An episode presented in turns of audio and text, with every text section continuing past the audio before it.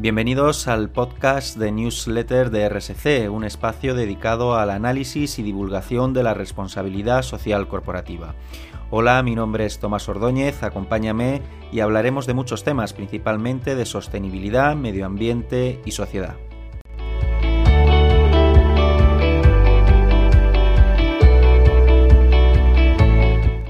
Al hilo de lo acontecido estas semanas en Afganistán y tirando de historia reciente, sabemos que con el anterior gobierno talibán entre 1996 y 2001, ellas no podían salir de casa ni pisar la calle solas, ni estudiar, ni trabajar, ni participar en las decisiones de su comunidad política, ni asistir a una consulta médica por propia decisión, ni tan siquiera quedarse a solas con el médico varón para contarle sus problemas de salud. Mujeres que no tienen libertad porque lo que tienen es miedo y puede que vivan con él cada momento de sus vidas, incluso en los momentos que creemos nosotros más intrascendentes. No entramos aquí a valorar la acción del gobierno afgano bajo la tutela de Estados Unidos, pero en los últimos 20 años, desde 2001 y gracias también a la ingente ayuda social y económica internacional, los derechos de las mujeres y las niñas progresaron sustancialmente, aunque de forma desigual en todo el país.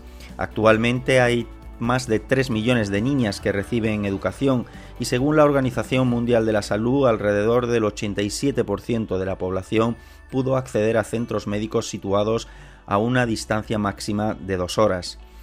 Las mujeres han participado más activamente en la vida política, económica y social del país. El gobierno ha llegado a tener cuatro ministras, una gobernadora provincial y en 20 provincias una vicegobernadora en asuntos sociales. Aunque ellas no lo han tenido fácil, sufrieron acoso, intimidación y discriminaciones. En 2019 más de mil mujeres contaban con sus propios negocios. A pesar del conflicto permanente, mujeres afganas han conseguido ser abogadas, médicas, juezas, profesoras, ingenieras, atletas, políticas, periodistas, empresarias, agentes de política y miembros del ejército e incluso activistas de derechos humanos. Pero en nuestro entorno la RSC y referente a los derechos de las mujeres tampoco está siendo un camino fácil. Hubo que esperar hasta 2004 para que la empresa de inversiones sostenibles Calvert, en colaboración con la Fundación de Desarrollo para las Mujeres de las Naciones Unidas, UNIFEM, desarrollara el primer código de conducta voluntario para guiar a las empresas en cómo potenciar e invertir en la mujer y su avance a escala mundial. Los principios de la mujer de Calvert recopilan una variedad de formas en las que las empresas pueden contribuir en el avance de la mujer. Existen siete principios de la mujer de Calvert.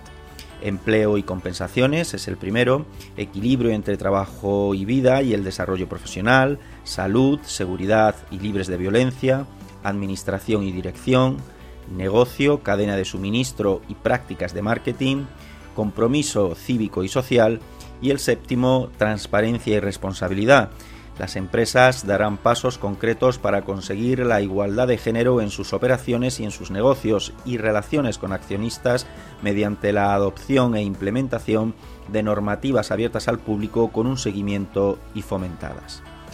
Queda mucho trabajo por hacer por los derechos de la mujer y la RSC debe de ser un pilar tanto para implementar derechos fundamentales como velar por su cumplimiento.